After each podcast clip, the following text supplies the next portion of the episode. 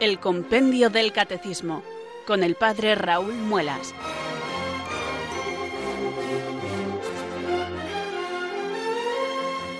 Muy buenas tardes, queridos oyentes de Radio María. Son las cuatro, las tres en Canarias. Aquí comienza una nueva edición del Compendio del Catecismo. Reciban desde Talavera de la Reina un saludo muy cordial del Padre Raúl Muelas, que un día más les habla desde estos micrófonos de Radio María, la radio de la Virgen, la fuerza de la esperanza. Sed todos bienvenidos.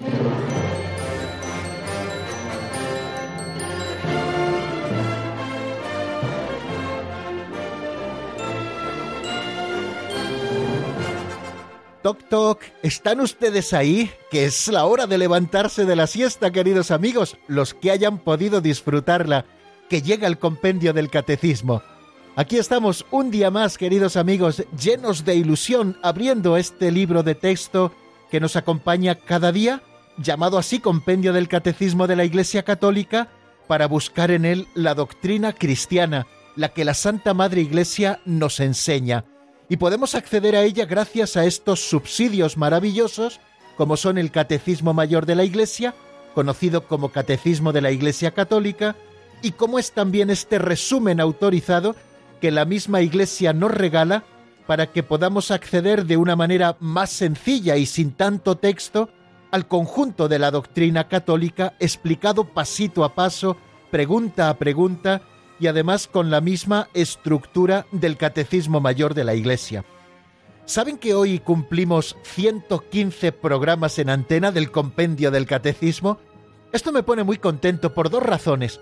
Porque he tenido 115 ocasiones de encontrarme con todos ustedes, queridos amigos, que están al otro lado de su receptor de radio o de su terminal de Internet eh, móvil o en el ordenador y que están ustedes siguiendo el compendio del catecismo. Y eso me llena de alegría, porque son 115 oportunidades que el Señor me ha concedido para estar con ustedes, porque he hecho 115 veces ese acto de fe humana que casi ni es necesario de decir al otro lado de este micrófono, aunque estoy solo aquí en mi estudio, hay muchísima gente deseosa de conocer mejor a Dios. Y estoy muy contento porque estoy haciendo también un repaso junto con ustedes de esta doctrina luminosa que nos aporta la verdad y que llamamos tantas veces doctrina católica. Estamos estudiando la fe, estamos conociendo sus misterios, estamos repasando los artículos del credo apostólico y van saliendo tantas cosas que llenan nuestro corazón de esperanza, porque el plan de Dios para nosotros es maravilloso y tenemos que reenamorarnos cada día de lo que Dios nos ofrece, de su misterio, de su salvación y de tantos medios maravillosos como nos ofrece para que podamos conocerlo. Uno de estos medios es Radio María, que cumple 20 años en España, 20 años haciendo el bien, y ojalá pueda seguir muchísimos años más. Le deseamos larguísima vida, haciendo bien a tanta gente como se acerca a través de las ondas buscando la doctrina del Evangelio. Bueno, pues vamos a continuar con nuestra tarea, queridos amigos, y lo hacemos primero elevando nuestra plegaria al Señor, pidiendo el Espíritu Santo que venga sobre nosotros, que ilumine nuestro entendimiento, que fortalezca nuestra voluntad, que nos adorne con sus maravillosos dones, para que nosotros podamos conocer a Dios, gustemos su misterio y así sepamos testimoniarlo a los cuatro vientos. Lo de los cuatro vientos es una manera de hablar, no me estoy refiriendo al lugar donde se encuentra nuestra emisora en Madrid, que podamos proclamarlo a los cuatro vientos, que somos católicos, que estamos enamorados de la verdad y que queremos vivirla intensamente. Vamos a rezar así. Ven Espíritu Santo, llena los corazones de tus fieles y enciende en ellos el fuego de tu amor. Envía Señor tu Espíritu, que renueve la faz de la tierra. Oh Dios, que llenaste los corazones de tus fieles con la luz del Espíritu Santo concédenos que guiados por el mismo Espíritu, sintamos con rectitud y gocemos siempre de tu consuelo. Por Jesucristo nuestro Señor. Amén.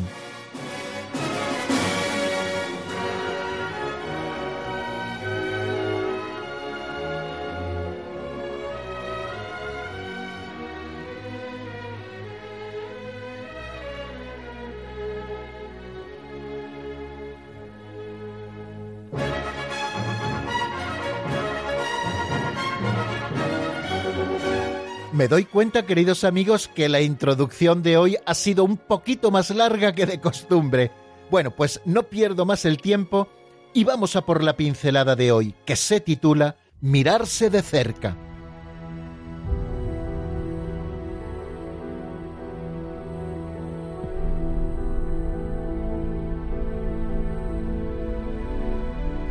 Mirarse de cerca. Hay que mirar intensamente, quitar estorbos y prejuicios, lavarse los ojos para descubrir valores, empañados muchas veces por la rutina y el cansancio. Pero no basta, hay que mirar también en cercanía, que la distancia es como la bruma que impide percibir las cosas. No juzguéis únicamente según las apariencias, debéis juzgar con rectitud. Juan 7:24. Marchando un día hacia la montaña muy temprano y con un tiempo brumoso, percibí en la ladera algo que se movía y tan raro que lo tomé por un monstruo. Cuando estuvo más cerca, vi que era un hombre. Cuando por fin lo alcancé, descubrí que era mi hermano.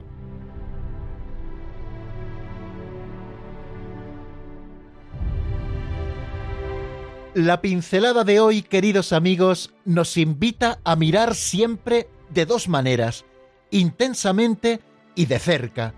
Bonita recomendación para redescubrir el mundo cada día y sobre todo para redescubrir en cada momento a todas esas personas que nos rodean y con las que convivimos. Y para mirar intensamente, el autor de la pincelada nos da unas pistas muy prácticas. ¿Qué significa mirar intensamente? En primer lugar, nos dice don Justo, para mirar intensamente se nos invita a quitar estorbos. Para poder mirar con intensidad es necesario despejar del campo de visión todos aquellos elementos que impiden que captemos verdaderamente la realidad. Quizá uno de los principales estorbos es el prejuicio. El prejuicio es una predisposición negativa hacia algo que verdaderamente no conocemos. A veces miramos a las personas, pero no contemplamos lo que verdaderamente son, sino lo que nosotros, influidos por el juicio de otros, pensamos que son. Pienso en este momento en el pasaje del encuentro de Jesús con Zaqueo. Nos dice el Evangelio de San Lucas en el capítulo 19 que Zaqueo no podía ver a Jesús porque era bajo de estatura y la gente se lo impedía. ¿Cuántas veces he reflexionado en esta expresión? La gente se lo impedía. La expresión gente no se refiere solo al grupo de personas, sino a lo que la gente pensaba de Zaqueo. La gente miraba con desprecio y con miedo a ese cobrador de impuestos. Seguramente pensaban que era un ser despreciable, porque les extorsionaba para sacarles el dinero y dárselo a los romanos, un pueblo invasor y además pagano. Y junto a este desprecio encontramos también el temor de aquella gente hacia aquel hombrecillo. La gente, y lo digo entre comillas, hace de Zaqueo un hombre aún más empequeñecido de lo que era. Y solamente Jesús supo mirarle con intensidad. No se dejó llevar por lo que los otros pensaban, sino que le miró sin estorbos, sin prejuicios, y esa mirada intensa fue de misericordia para el cobrador de impuestos. Qué bonito ejemplo para que comprendamos lo que nos quiere decir la pincelada. La segunda clave para mirar intensamente está en purificar la mirada. La pincelada lo manifiesta con la expresión lavarse los ojos. Nuestros ojos están muchas veces empañados por la rutina, que nos impide vivir con intensidad el momento presente y también por el cansancio que va endureciendo nuestro corazón. Por eso es tan importante saber descansar en el Señor, vivir nuestros ratos de oración y la lectura del Evangelio como una manera preciosa de descansar y de superar la rutina. Dios hace nuevas todas las cosas, también nuestra mirada, para que disfrutemos cada día de los dones de Dios. Y los hermanos son, queridos amigos, el mayor de los dones. También hemos leído en la pincelada que no basta con mirar intensamente, que es necesario mirar también en cercanía, porque la distancia no es buena para poder mirar. De noche todos los gatos son pardos, dice el refrán, y de lejos puede que ni sean, porque aunque existan esos gatos y estén ahí, ni siquiera los vemos. Alejarse de la realidad y de los que nos rodean es como mirar con indiferencia. Y ya sabemos que la indiferencia es un látigo demasiado cruel cuando debe haber amor entre las personas. Qué hermoso ejemplo hemos leído en la pincelada para poder entenderlo. Aquello que se movía de lejos parecía un monstruo, a media distancia parecía un hombre, y en la cercanía se pudo descubrir que era un hermano. Qué bonito ejercicio, queridos amigos, para ponerlo en práctica hoy. Examinemos qué realidades o a qué personas estamos mirando desde la lejanía, con una mirada obstaculizada por los estorbos y los prejuicios, con una mirada empañada por la rutina o el sufrimiento. Pidamos al Señor que nos limpie los ojos del alma para volver a mirar de nuevo, con la memoria purificada y la esperanza de descubrir tantas cosas buenas hasta ahora ocultas a nuestra mirada. Así hemos de hacerlo cada día que empieza.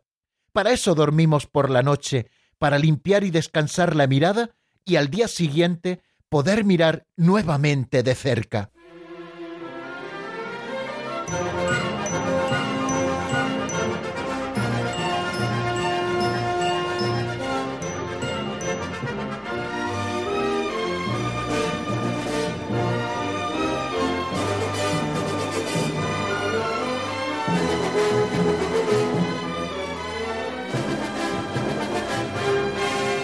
Nuestro programa va tomando ritmo, queridos amigos, y ya saben que en la radio es clave el ritmo. Si perdemos el ritmo, nos aburrimos, desconectamos y no nos enteramos de las cosas buenas que el compendio del catecismo quiere exponernos en este día. Así que, sin más preámbulos, vamos a pasar al resumen de lo que vimos en nuestro último programa, que fue ayer mismo, que por cierto pude visitar ayer mismo también a todos nuestros amigos y compañeros de Radio María en su sede allí en Cuatro Vientos y disfrutar de un ratito de encuentro con ellos. Todos llevan siempre a los oyentes en su corazón y aunque ellos ya se lo dicen con todos los que me pude ver, yo hoy también se lo digo en su nombre, que llevan a los oyentes siempre en el corazón y que todo lo que procuramos hacer aquí es por la Virgen, por el Señor y también por ustedes, queridos amigos, que se lo merecen todo. Vamos a por el resumen. Ayer estuvimos estudiando el número 156, de qué modo la Iglesia es cuerpo de Cristo. Pero para que nos situemos más en el contexto, decirles que estamos en el artículo Creo en la Santa Iglesia Católica, ese artículo que profesamos en el credo corto, en el credo de los apóstoles, y estamos ahora, después de haber visto la Iglesia en el designio de Dios durante varias jornadas, estamos ahora dedicados a un epígrafe que se titula La Iglesia Pueblo de Dios, Cuerpo de Cristo, Templo del Espíritu Santo. O sea que estamos desarrollando, tal y como la Iglesia Madre nos lo expone, estas tres imágenes de lo que es la Iglesia para que nosotros podamos comprender mucho mejor su misterio. Ya hemos estado viendo tranquilamente por qué la Iglesia es el pueblo de Dios, cuáles son las características del pueblo de Dios y en qué sentido el pueblo de Dios participa de las tres funciones de Cristo, sacerdote, profeta y rey. Y en el programa de ayer comenzábamos a estudiar o a detenernos en esa otra imagen de la Iglesia que es la de cuerpo de Cristo.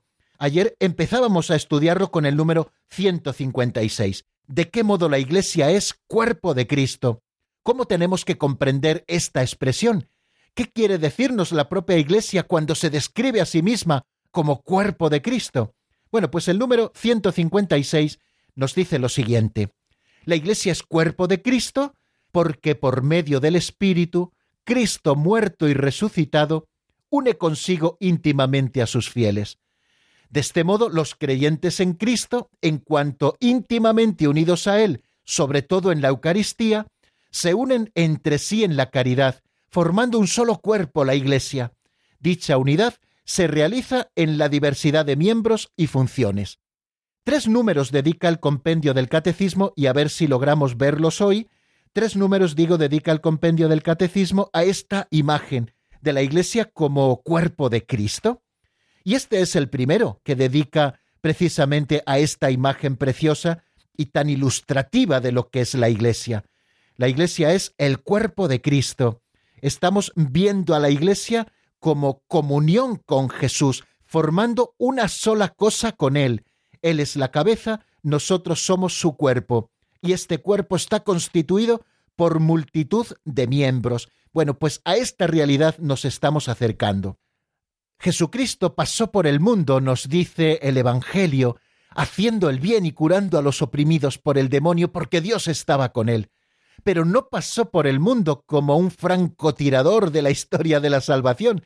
Esta expresión la ha utilizado bastante en los últimos días, sino que Jesucristo desde el comienzo de su misión pública asoció a los discípulos a su propia vida.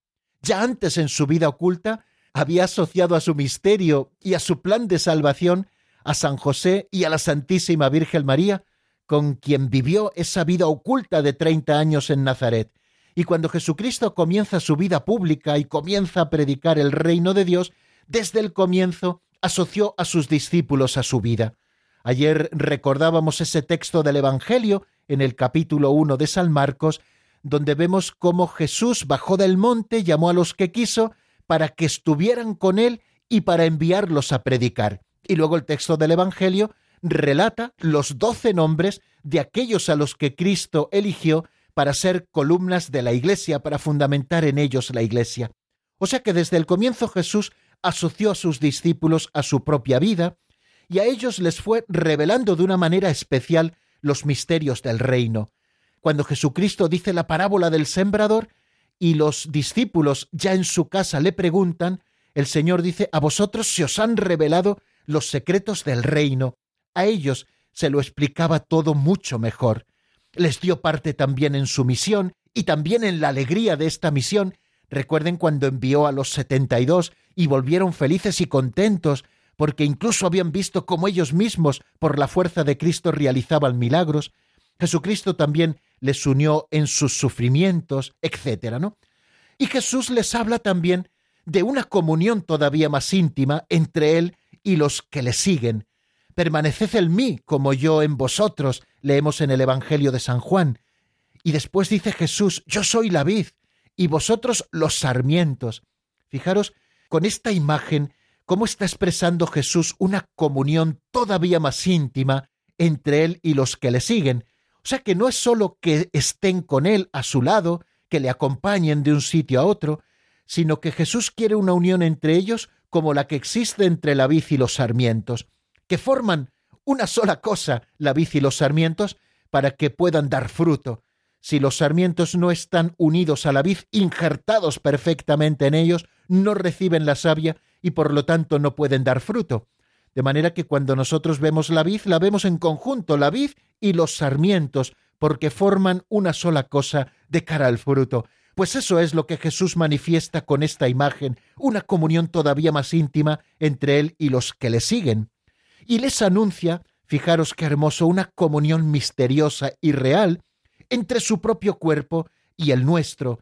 Cuando Jesucristo en el discurso del pan de vida dice, quien come mi carne y bebe mi sangre, permanece en mí y yo en él.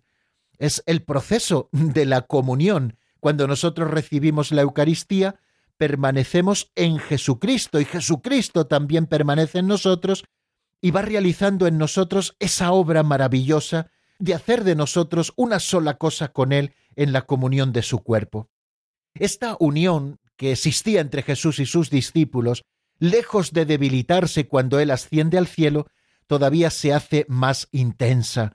Quizá Jesucristo desaparece de los ojos visibles de sus apóstoles, pero no les dejó huérfanos. Él ya se lo anunció, no estáis solos, yo estaré con vosotros todos los días hasta el fin de los tiempos, y para ello les envió al Espíritu Santo.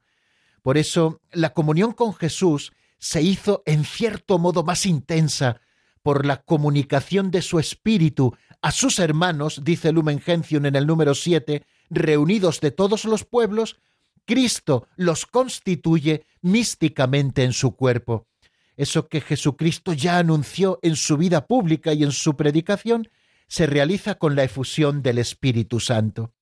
Vemos esta unión preciosa que existe entre Jesucristo y los que constituimos la iglesia a la que Él ha desposado, como veremos también hoy. O sea que la comparación de la iglesia eh, con un cuerpo, con el cuerpo de Cristo, arroja mucha luz sobre la relación íntima que existe entre la Iglesia y Jesucristo. Eh, no está solamente la Iglesia reunida en torno a Cristo o le tiene como centro geográfico o siempre miramos más o menos hacia el Señor, sino algo todavía mayor. La Iglesia siempre está unificada en Él, en su cuerpo. Y nos decía el Catecismo Mayor, a propósito de esto que estamos viendo, que a la hora de hablar de la Iglesia como cuerpo de Cristo, tenemos que tener en cuenta como tres aspectos, ¿no? que son los que vamos a estudiar. El primero de ellos es la unidad de todos los miembros entre sí por su unión con Cristo. Eh, lo siguiente que tenemos que considerar es que Cristo es cabeza del cuerpo. Y lo tercero que tenemos que considerar es que la Iglesia es la esposa de Cristo. Estos tres aspectos en torno a la imagen de la Iglesia como cuerpo nos están ofreciendo luz y nos están permitiendo eh, contemplar el misterio desde diferentes prismas para poderlo enriquecer mucho más. Bueno, lo primero a lo que tenemos que mirar es esa unidad de todos los miembros entre sí por su unión con Cristo, y ayer ya nos referíamos a ello. Los creyentes, es decir, aquellos que responden a la palabra de Dios y se hacen miembros del cuerpo de Cristo por el bautismo, quedan estrechamente unidos a Cristo. Lumen Gentium, a la que hemos citado también antes, nos dice en el número 7 que la vida de Cristo se comunica a los creyentes que se unen a Cristo muerto y glorificado por medio de los sacramentos de una manera misteriosa pero real. Formamos un solo cuerpo y es Jesucristo el que nos da la vida. ¿Cómo se comunica esa vida a los creyentes que se han unido a Cristo muerto y glorificado, participando por el bautismo en su muerte y en su resurrección? Bueno, pues la vida de Cristo llega hasta nosotros por medio de los sacramentos, y lo hace de una manera real. Es cierto que misteriosa, es un misterio que tenemos que mirar con ojos de fe para saber eh, descubrir esa realidad oculta en los signos que aparecen ante nuestra mirada. Eh, los sacramentos son para nosotros esos canales por medio de los cuales nos llega la vida de Cristo. Y esto es particularmente intenso en el caso del bautismo, como hemos dicho hace un minuto, por el cual nos unimos a la muerte y a la resurrección de Cristo, y también en el caso de la Eucaristía, por la cual, fijaros, compartimos realmente el cuerpo del Señor, que nos eleva hasta la comunión con Él y entre nosotros.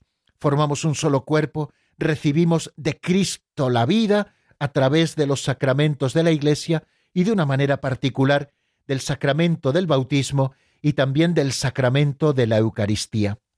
Pero también tenemos que tener en cuenta una cosa, que aunque formamos un solo cuerpo, hay diversidad de miembros. La unidad del cuerpo no ha abolido la diversidad de los miembros. Eh, Lumen Gentium también sigue insistiendo en esto. En la construcción del cuerpo de Cristo existe una diversidad de miembros y de funciones. Es el mismo Espíritu el que según su riqueza y las necesidades de los ministerios distribuyes sus diversos dones para el bien de la Iglesia. La unidad del cuerpo místico produce y estimula entre los fieles la caridad. Si un miembro sufre, todos los miembros sufren con él. Si un miembro es honrado, todos los miembros se alegran con él. Y esto tenemos que tenerlo a la vista. Hay diversidad de miembros, pero todos estos miembros formamos un solo cuerpo, el cuerpo de Cristo. Por eso no cabe la división entre nosotros. Tampoco cabe el que nos envidiemos los unos a los otros, sino el que aceptemos gozosamente los bienes que Dios nos ha dado y nos empleemos a fondo en ellos. El ojo no puede decir, oye, que yo quiero latir en vez de ver, porque el ojo está hecho para ver, el corazón está hecho para latir, y no puede decir el corazón, oye, que yo lo que verdaderamente quiero es oír, porque en el momento en que cada uno no cumpla su misión, todo el cuerpo se resiente y a veces mortalmente. Por eso, queridos amigos, Vamos a amar la diversidad en la unidad, porque es un don del Espíritu Santo. Y no me entretengo más, aunque hay muchas más cosas que decir, porque tenemos que seguir hacia nuevos horizontes.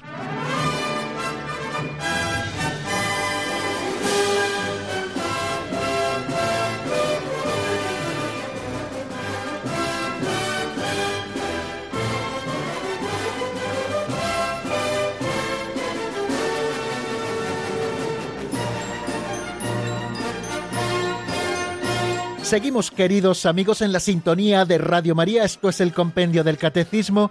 Soy el Padre Raúl Muelas y estamos estudiando el misterio de la Iglesia como cuerpo de Cristo.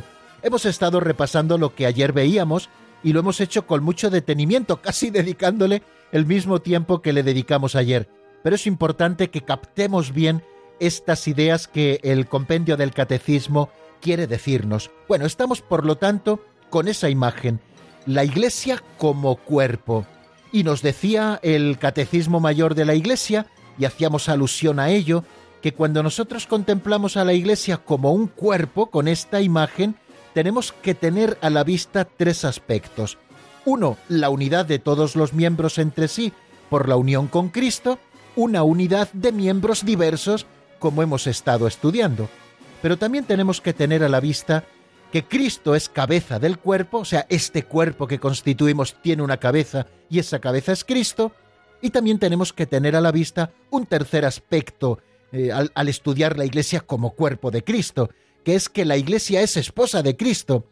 Fijaros que es como una nueva imagen, pero que viene a completar esta de la que estamos hablando, de la Iglesia como cuerpo de Cristo. Bueno, pues precisamente de esto nos hablan los dos números el número 157 y el número 158, que si Dios quiere vamos a tratar de ver hoy. El 157 nos habla de quién es la cabeza de este cuerpo y el número 158 nos habla de por qué llamamos a la Iglesia esposa de Cristo, una nueva imagen que viene a completar esta que estamos estudiando ahora, que es la de cuerpo de Cristo.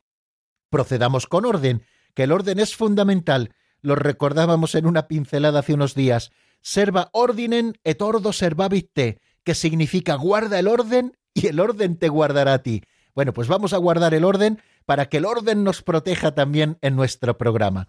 Vamos a escuchar el número 157 del compendio. ¿Quién es la cabeza de este cuerpo? Nos lo cuenta Marta Jara.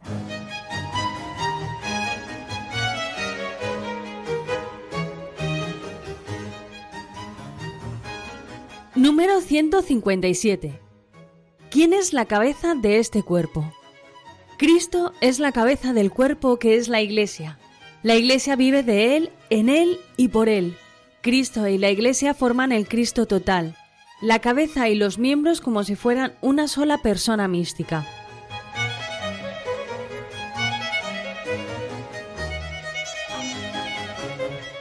Bien, pues acabamos de escucharlo. Cristo es la cabeza del cuerpo que es la Iglesia. Son palabras que recoge el compendio del Catecismo de la carta a los Colosenses capítulo 1 versículo 18. Cristo es la cabeza del cuerpo que es la Iglesia.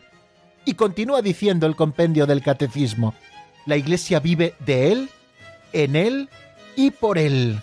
Qué interesante es que nosotros veamos esas preposiciones que acompañan al pronombre él, referido a Cristo. Aparece escrito con mayúsculas, se refiere a Cristo. La Iglesia vive de Cristo, es decir, todo lo recibimos de Él. La Iglesia vive en Cristo, es nuestro lugar en donde habitar. Y la Iglesia vive por Cristo.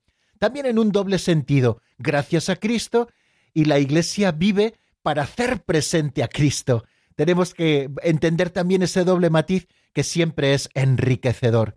La Iglesia vive de Él, en Él y por Él. Y continúo leyendo el número 157, tal y como lo hemos escuchado en la voz de Marta. Cristo y la Iglesia forman el Cristo total, expresión de San Agustín. Y Santo Tomás de Aquino dice la cabeza y los miembros como si fueran una persona mística.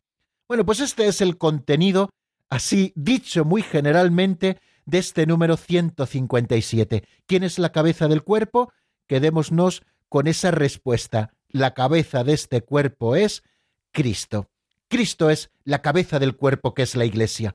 Él es el principio, el primogénito de toda criatura, es el primero en todo, es el principio de la creación y es el principio también de la redención. Y ha sido elevado a la gloria del Padre él es el primero en todo, principalmente en la Iglesia, por cuyo medio existe su reino sobre todas las cosas. Aquí en este mundo, su reino, como veíamos, ya está empezado, ya está en germen en la Iglesia. Y Cristo es el primero, el primero en todo, y especialmente en la Iglesia ha de serlo. Por eso la Iglesia solo se entiende a la luz del misterio de Cristo, es decir, teniendo a Cristo en el centro, porque, como hemos escuchado en el número 119, vive de Él, en Él y por Él. Por eso, queridos amigos, eh, no podemos convertir a la Iglesia, lo decimos muchas veces, nuestros pastores nos lo dicen, creo que todos estamos convencidos, pero hemos de hacerlo de una manera también práctica. No podemos convertir a la Iglesia en una ONG más, porque la Iglesia claro que hace el bien y debe hacer el bien, y es una exigencia del amor y de tener a Cristo en el centro. Pero la Iglesia no es una sociedad filantrópica, la Iglesia es el cuerpo de Cristo, que vive de Cristo, que vive en Cristo y que vive por Cristo.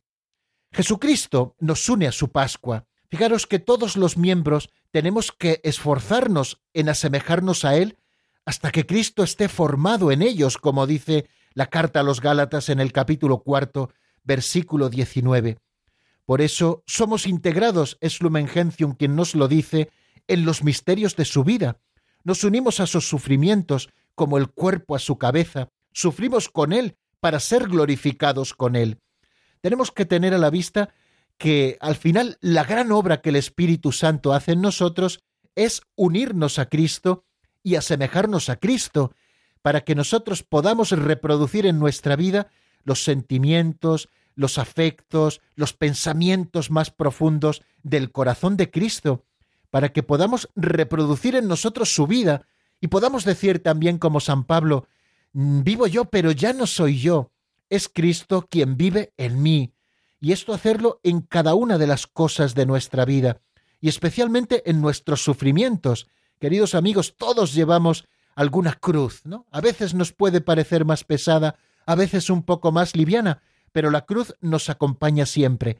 Cuando Jesucristo nos invita a tomar nuestra cruz de cada día y a seguirle y a ir en pos de Él, nos está animando a unir sus sufrimientos para que unidos a Él se vaya completando, porque estamos constituidos en un solo cuerpo, eso que le falta a la pasión de Cristo la pasión de la cabeza debe ser completada también con la pasión de cada uno de los miembros.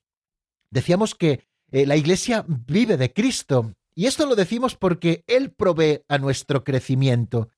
De Él nos alimentamos, de Él nos nutrimos. Hemos visto la imagen que Jesús puso en el Evangelio de San Juan, yo soy la vid, vosotros los sarmientos. ¿Por qué crecen los sarmientos? Porque les llega la savia nueva de la vid, que tiene sus raíces hundidas en la tierra y de ella va captando sus nutrientes y a través de esa savia va llegando a todos los sarmientos. Y así hace Cristo con nosotros, para que podamos crecer, Él provee nuestro crecimiento. Si no, lean Colosenses 2, versículo 19. Y para hacernos crecer hacia Él, que es nuestra cabeza, Cristo distribuye en su cuerpo la Iglesia los dones y los servicios mediante los cuales nos ayudamos mutuamente en el camino de la salvación. Ya hablaremos más detenidamente de los carismas que son para el crecimiento de la Iglesia, carismas que nos regala Jesucristo y que hace posibles el Espíritu Santo que es el que nos santifica, para el crecimiento de todo el cuerpo y de cada uno de los miembros, Cristo va distribuyendo en su cuerpo, que es la Iglesia, todos estos dones, todos estos ministerios que en definitiva son servicios mediante los cuales nos vamos ayudando los unos a los otros en este camino de la salvación que si Dios quiere concluirá un día en el cielo. Cristo y la Iglesia, por tanto, queridos amigos, no lo olvidemos nunca, para que nos sintamos siempre tan acogidos en el seno de la Iglesia, aunque claro que en su desarrollo cotidiano tenga muchas faltas, las faltas que cada uno de nosotros aportamos, pero consideremos que Cristo y la Iglesia son el Cristo total, el Christus totus. La Iglesia es una con Cristo y los santos son los que mejor conciencia han tenido de esta realidad, quienes mejor lo han sabido vivir y quienes mejor también nos lo han comunicado. El Catecismo Mayor de la Iglesia, al hablar de esto precisamente, de lo que estamos presentando, nos pone varios textos de San Agustín, también de San Gregorio Magno, de Santo Tomás y de Juana de Arco, y yo no me resisto a dejar de compartirlos con ustedes. Así que, queridos amigos, les comparto estos textos que creo que son muy ilustrativos y también que pueden confortarnos enormemente y llenar nuestro corazón de ilusión para vivir el misterio de la Iglesia y vivirlo con alegría. Dice San Agustín, felicitémonos y demos gracias por lo que hemos llegado a ser, no solamente cristianos, sino el propio Cristo. ¿Comprendéis, hermanos, la gracia que Dios nos ha hecho al darnos a Cristo como cabeza? Admiraos y regocijaos, hemos sido hechos Cristo. En efecto, ya que Él es la cabeza y nosotros somos los miembros, el hombre todo entero es Él y nosotros. La plenitud de Cristo es, pues, la cabeza y los miembros. ¿Qué quiere decir la cabeza y los miembros? Cristo y la Iglesia. Oye, San Agustín e, es maravilloso, no solamente por cómo supo captar los misterios, sino también por la manera tan bella en que es capaz de expresárnoslo. Eh, San Gregorio Magno a este propósito dice nuestro Redentor muestra que forma una sola persona con la iglesia que él asumió. Fijaros, está hablando de una sola persona, ¿no? Cristo y la iglesia, una realidad unida e inseparable, ojo, tengámoslo esto en cuenta, inseparable, Cristo y la iglesia.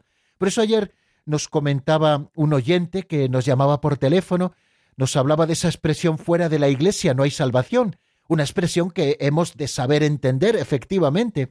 Pero es que es muy cierta, es que fuera de la Iglesia no puede haber salvación, queridos amigos, porque Cristo y la Iglesia, por voluntad de Dios, han sido hechos uno, y solo podemos ser salvos en Cristo, y a Cristo llegamos por la Iglesia, a la que Él está unida, y que es la realización del reino de Dios ya en germen, en comienzo, aquí en la tierra. Y Santo Tomás de Aquino nos comenta eso que ya dice este número 157, la cabeza y los miembros como si fueran una sola persona mística. El Cristo total es el cuerpo místico de Cristo, formado por la cabeza y los miembros. Y Santa Juana de Arco lo expresa preciosamente ante los jueces y además con un sentido creyente cuando la estaban juzgando, y ese juicio que luego le llevó a la muerte, dice ella, de Jesucristo y de la Iglesia, me parece que es todo uno y que no es necesario hacer una dificultad de ello.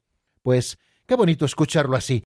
Vamos a detenernos porque ya llevamos dichas muchas cosas y tenemos que hacer un poquito de silencio, que en la radio no es posible el silencio absoluto, porque ustedes pensarían que se les ha acabado las pilas a su receptor de radio o que se ha ido la luz, y nosotros hacemos el silencio a través de la música este silencio musical, valga la expresión, que nos sirve para repasar mentalmente lo que hemos estado diciendo y para fijar también algunas de las ideas. Les ofrezco un tema de Pablo Castro titulado Me levantaré.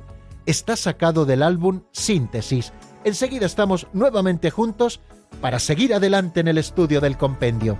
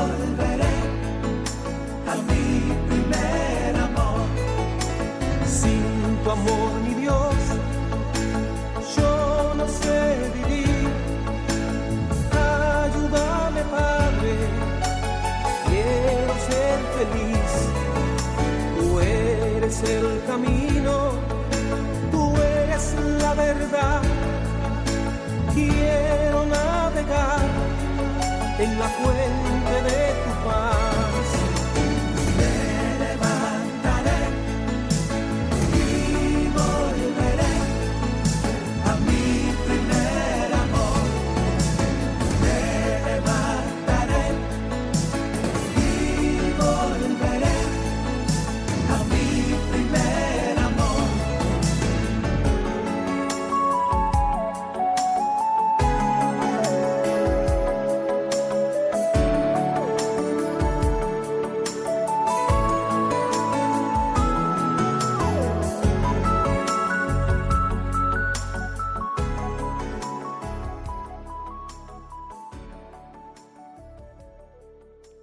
Están escuchando el Compendio del Catecismo con el Padre Raúl Muelas.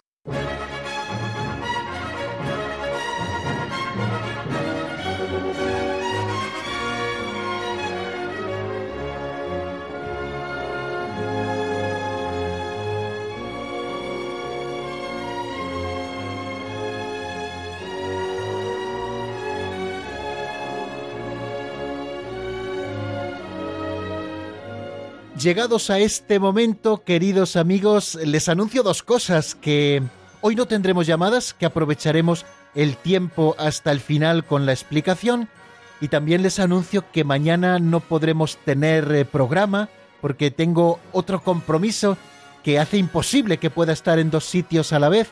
Era un compromiso adquirido con bastante anterioridad y ha llegado, entonces mañana no puedo estar con ustedes, pero bueno, si Dios quiere, el lunes estaremos juntos y este tiempo de 4 o 5 mañana lo aprovecharemos preciosamente escuchando alguna buena propuesta de esas que ofrecemos de vez en cuando en los momentos en que no podemos tener el programa ordinario.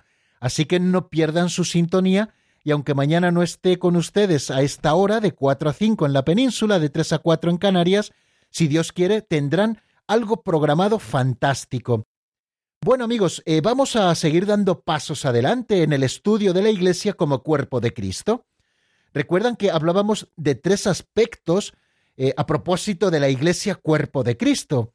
El primero de ellos es la unidad de todos los miembros entre sí por su unión con Cristo. Lo hemos estado repasando porque lo vimos ayer. También hemos visto que al hablar de la Iglesia como cuerpo de Cristo tenemos que fijarnos en que este cuerpo tiene una cabeza y esa cabeza es Cristo, cabeza del cuerpo. Y también eh, veíamos que tenemos que asomarnos a esa otra imagen que completa la imagen de la Iglesia como cuerpo, que es la Iglesia esposa de Cristo. Bien, pues a esto nos vamos a dedicar en los próximos minutos hasta que termine nuestro programa, que ya no nos queda mucho tiempo. Así que vamos a aprovecharlo bien. Escuchando el número 158, se pregunta por qué llamamos a la Iglesia esposa de Cristo. Vamos a escucharlo primero en la voz de Marta Jara.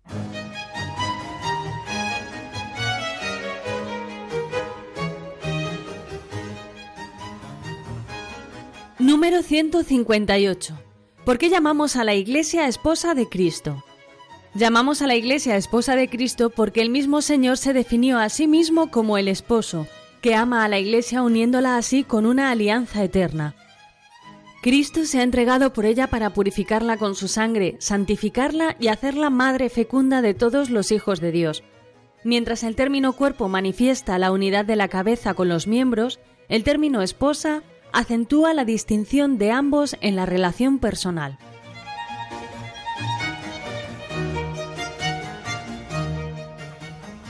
Llamamos a la Iglesia esposa de Cristo porque el Señor se definió a sí mismo como el esposo que ama a la Iglesia uniéndola así con una alianza eterna. Cristo se ha entregado por ella para purificarla con su sangre, santificarla y hacerla madre fecunda de todos los hijos de Dios. Mientras el término cuerpo manifiesta la unidad de la cabeza con los miembros, el término esposa acentúa la distinción de ambos en la relación personal. Bueno, creo que está muy claro lo que nos quiere decir este número 158 a propósito de la Iglesia como esposa de Cristo. Primero, llamamos a la Iglesia esposa de Cristo porque el Señor se definió a sí mismo como el esposo. Lo encuentran en Marcos 2, 19. Y esto lo hace el Señor a propósito del ayuno. Dice así el texto.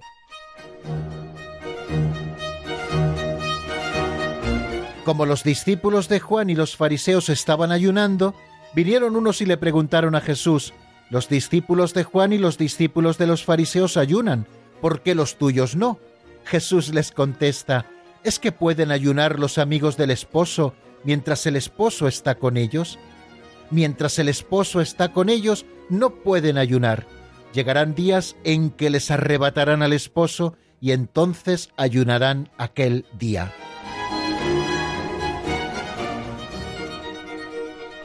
¿Ven cómo Jesús se define en este texto de una manera muy clara como el esposo que ama a la iglesia, uniéndola así con una alianza eterna? Es decir, igual que un esposo y una esposa se casan y ya no son dos, sino una sola carne, porque se unen en alianza de bodas, eh, se utiliza esta imagen para que nosotros podamos comprender hasta qué punto Jesucristo une así a la Iglesia. Él es el esposo que a través de una alianza eterna, esa particular alianza de bodas, ha unido así a su esposa que es la Iglesia. Y precisamente porque es su esposa, Cristo se ha entregado por ella, primero para purificarla con su sangre, segundo para santificarla, y tercero para hacerla madre fecunda de todos los hijos de Dios. La Iglesia es madre fecunda, en cuyo seno nacen nuevos hijos a la vida de la gracia.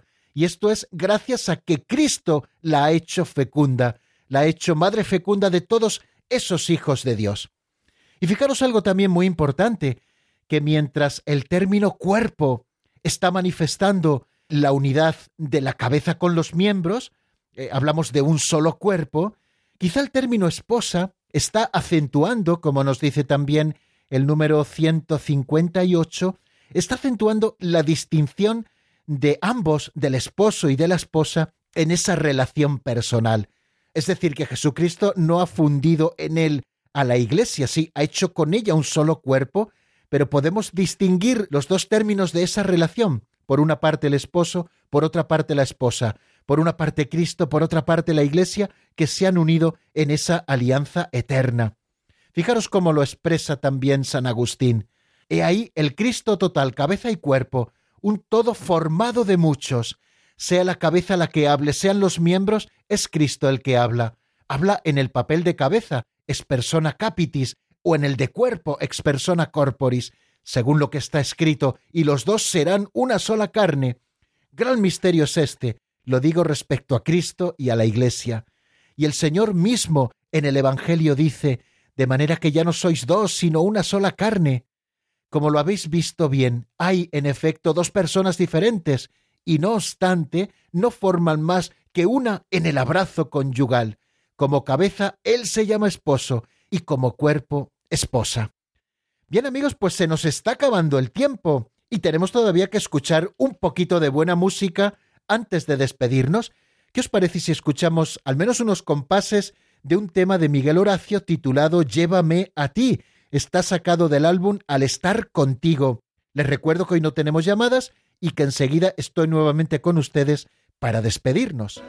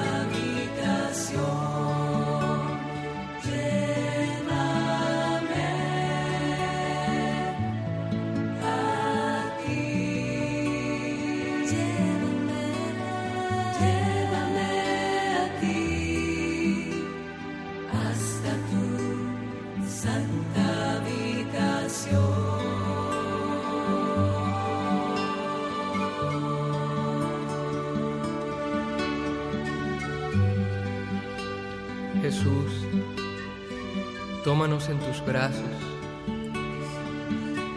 Abrázanos fuertemente a ti. Llévanos. Están escuchando el Compendio del Catecismo con el Padre Raúl Muelas.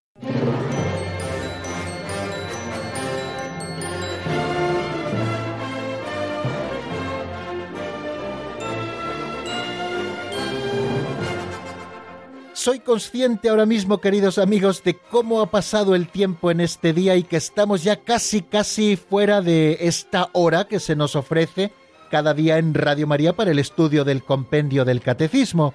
Hoy hemos estado contemplando a la Iglesia como cuerpo de Cristo, es decir, formando una unidad con Él, aunque haya diversos miembros, viendo también quién es la cabeza de este cuerpo que es Cristo, y completando nuestro estudio con esa visión de la Iglesia como esposa de Cristo para que sepamos distinguir eh, los dos extremos de esta relación que ha constituido a través de esa alianza eterna en una sola cosa, que es el Cristo total, el cuerpo místico de Cristo, la cabeza y los miembros.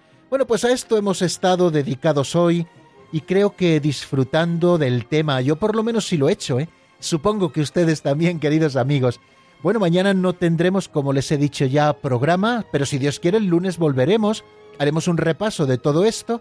Espero que sea un repaso un poquito rápido de estos tres números en los que hemos estado hablando de la Iglesia como cuerpo de Cristo y nos enfrentaremos a una nueva imagen. Le dedicaremos un día al menos, al menos esa es mi intención, espero que nos dé tiempo y será el lunes, esa nueva imagen de la Iglesia como templo del Espíritu Santo? Nos asomaremos a lo que significa llamar a la Iglesia templo del Espíritu Santo y por qué la llamamos así, y también hablaremos de los carismas, esos con los que es enriquecida la Iglesia y que sirven para la construcción y el crecimiento de la misma. Pero esto, amigos, será el lunes si Dios quiere. Solo me queda darles la bendición y desearles un feliz fin de semana que ya tenemos a la vista y en el que vamos a empezar ya, fijaros, la quinta semana de Cuaresma. Nos quedan ya poquitos días de esta cuarta semana y ya nos enfilaremos en esta semana de pasión, hacia los misterios mayores de la Semana Santa. Queden ustedes con Dios, queridos amigos. La bendición de Dios Todopoderoso, Padre, Hijo y Espíritu Santo, descienda sobre vosotros y permanezca para siempre. Amén. Hasta el lunes, si Dios quiere, amigos.